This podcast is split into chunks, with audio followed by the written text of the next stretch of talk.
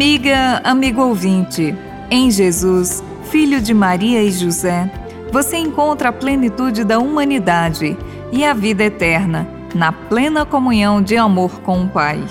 Hoje festejamos a Natividade de Maria, que, conforme a simbologia do ano litúrgico, ocorre nove meses depois da festa da Imaculada Conceição, 8 de dezembro, em memória da concepção de Maria no ventre de Ana, esposa de Joaquim. A leitura do Evangelho de hoje é extraída de Mateus, capítulo 1, versículos de 18 a 23. No início de seu Evangelho, Mateus coloca uma genealogia que ele atribui a José. Esta genealogia é agrupada em três blocos, correspondentes a três momentos característicos da história do judaísmo. O primeiro bloco, a partir de Abraão o segundo a partir de Davi, e o terceiro bloco a partir do exílio da Babilônia, quando se dá o surgimento deste judaísmo.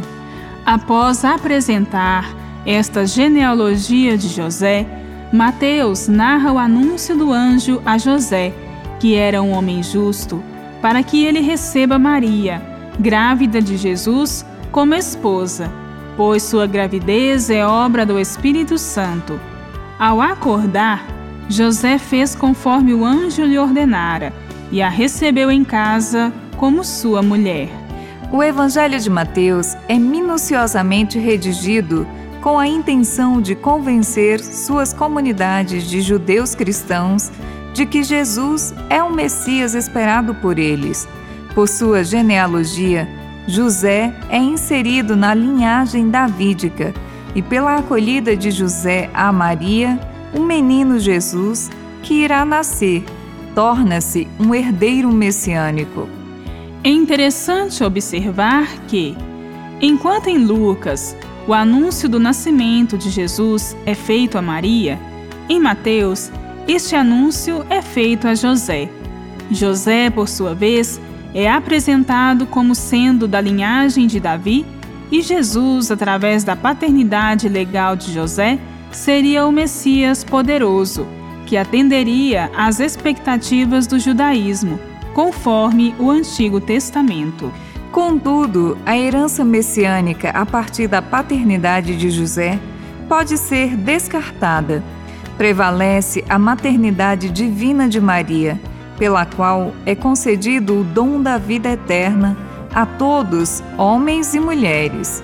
Maria tem um significado importante na história de Jesus, no processo da encarnação, sendo, por sua maternidade, o elo entre Deus e a humanidade toda, em seu projeto de comunicação da vida plena para todos.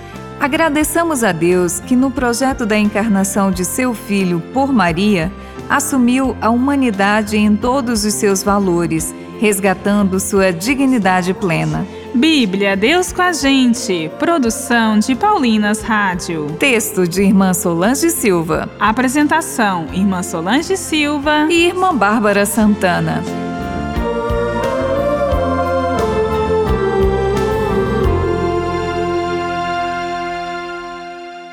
Você acabou de ouvir o programa Bíblia Deus com a Gente, um oferecimento de Paulinas, a comunicação a serviço da vida. Pentateuco, os cinco primeiros livros da Bíblia Sagrada, traduzidos de suas línguas originais por uma equipe de biblistas altamente qualificada, com notas explicativas para ajudar no estudo bíblico. Pentateuco, viva sua vocação cristã na Paulinas. Paulinas, 90 anos de caminhada no Brasil.